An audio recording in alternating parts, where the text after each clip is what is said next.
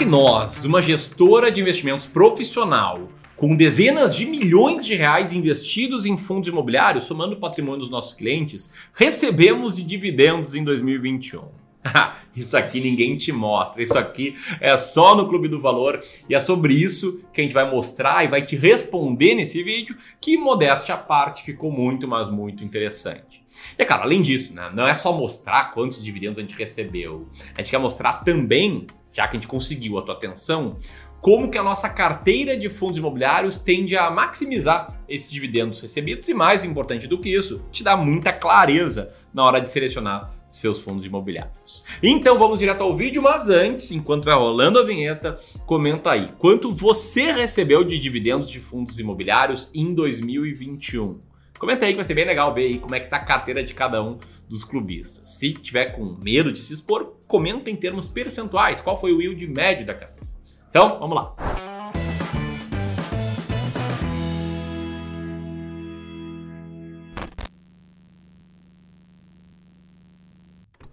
Antes de mais nada, tá? Preciso esclarecer aqui.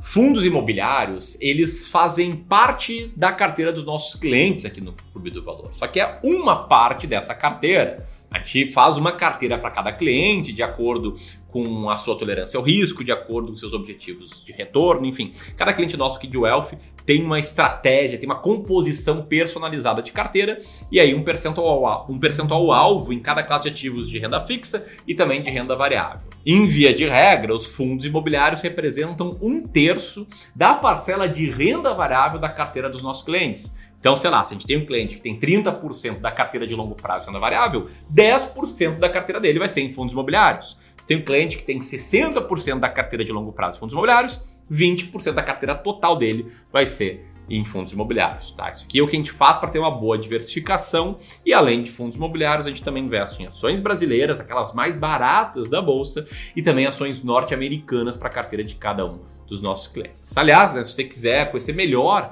esse nosso serviço de Wealth Management, vale a pena dar uma olhada aqui nesse link que eu vou deixar na real na descrição aqui para você clicar nele ao final desse vídeo. Beleza? Bom, do total do nosso patrimônio sob gestão ao longo de 2021, os fundos imobiliários representaram uma média de 16,5% de todo esse patrimônio. Só que mesmo sendo apenas 16,5%, eu garanto que você vai se chocar com a quantidade de dividendos que a gente recebeu dessa parcela da carteira em 2021. Bom, como eu falei, muito mais importante que os dividendos é entender como é que a gente investe em fundos imobiliários e para isso não tem ninguém melhor do que esse cara que está aqui comigo, o José, para te explicar.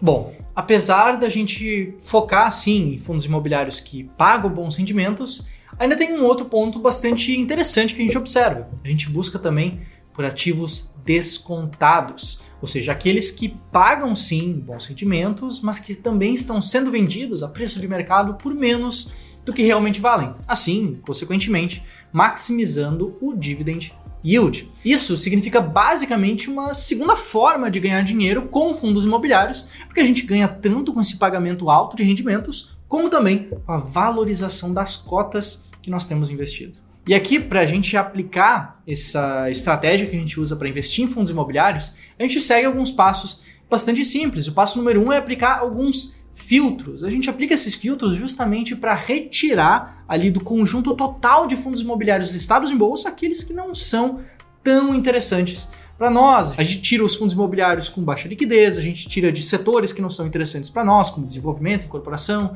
Nós tiramos aqueles que não pagam rendimentos de forma interessante. Enfim, aqueles fundos que para nós não faz assim tanto sentido, porque depois desses filtros aplicados, a gente tem ali uma seleção de fundos imobiliários bem mais estáveis, líquidos e seguros, dos quais a gente pode ali escolher quais são os melhores de acordo com o nosso método. E para selecionar quais são os melhores de acordo com o nosso método, a gente quer, justamente como eu falei, fundos que sejam bons pagadores de rendimentos e que estejam também descontados, que estejam que, que sejam enfim uma barganha comprar eles em bolsa.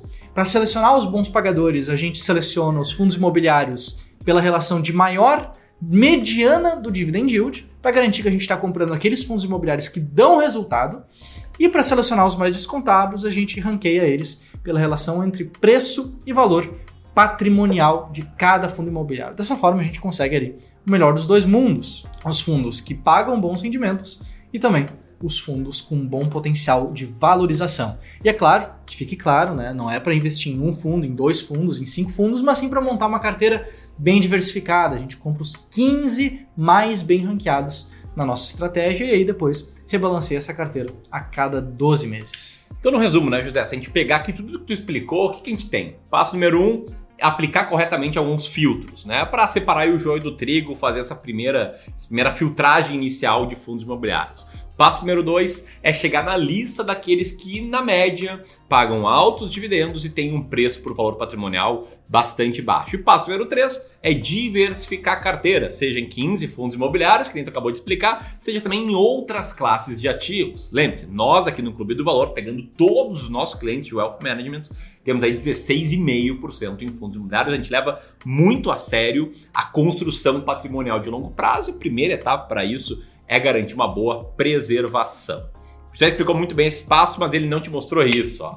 Esse gráfico está na tela agora, que nada mais é do que a comparação da carteira teórica dessa estratégia, da estratégia S-Rank, com o IFIX, o Ibovespa e também o CDI, desde que a gente tem dados disponíveis aqui no Clube do Valor. Ou seja, além de dar clareza absoluta sobre o que fazer, sobre quando comprar, sobre quando vender, ela também teve um desempenho bem melhor do que a média do mercado, rendendo aí 10,19% ao ano, mais ou menos 3% ao ano a mais do que o IFIX. Dito tudo isso, quanto que nós recebemos aqui de dividendos de fundos imobiliários em 2021? Para mostrar isso, eu vou fazer algo que eu duvido que você tenha visto alguém fazer antes. Eu vou mostrar nosso patrimônio líquido investido em fundos imobiliários em cada mês e também quanto a gente recebeu de dividendos em cada mês do ano. Nessa tabela que está na tela agora, isso fica muito claro. Né? A gente tem dados entre janeiro e novembro, porque obviamente dezembro ainda não acabou no momento que a gente grava esse vídeo. Então, nessa tabela, o que a gente tem? A gente tem cada mês do ano ali discriminado, aí tem o patrimônio líquido em fundos imobiliários em cada mês e também os dividendos recebidos ao longo desses meses. Então, pode ver que a gente começou o ano ali recebendo mais ou menos 380, 370 mil reais em dividendos de fundos imobiliários e acabamos o ano recebendo aí 600 mil reais em dividendos de fundos imobiliários. Lembrando, é a soma de todos os nossos clientes. Como você pode ver, nosso patrimônio líquido em fundos imobiliários cresceu bastante ao longo do ano junto com a nossa base de clientes. Então, somando todos os dados da tabela, o que, que a gente recebeu de dividendos de fundos imobiliários ao longo do ano foi um total de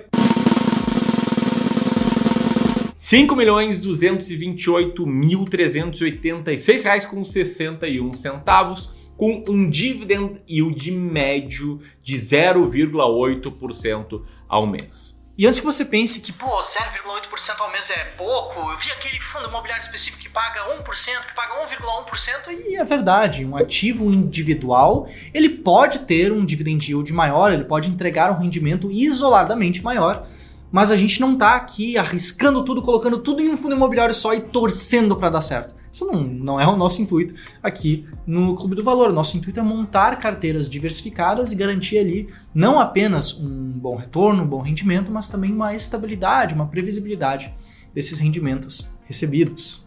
E aí, foi mais, foi menos que você pensava? Deixa aqui teu comentário e se você quiser conhecer melhor esse serviço no qual a gente faz a gestão da carteira dos clientes, vamos deixar um link na descrição e também aqui na tela final para você conhecer o nosso serviço de Wealth Management. Um grande abraço e até mais. Tchau, tchau.